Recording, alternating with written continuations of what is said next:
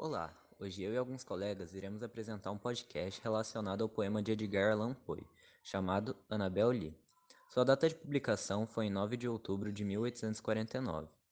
Annabel Lee é o último poema completo composto pelo autor. Como muitos poemas de Poe, explora o tema da morte de uma linda mulher. O narrador que se apaixona por Annabel Lee quando eles ainda eram jovens. Tem um amor por ela tão forte que mesmo os anjos estavam a invejar. Ele mantém seu amor por ela e também mesmo depois de sua morte.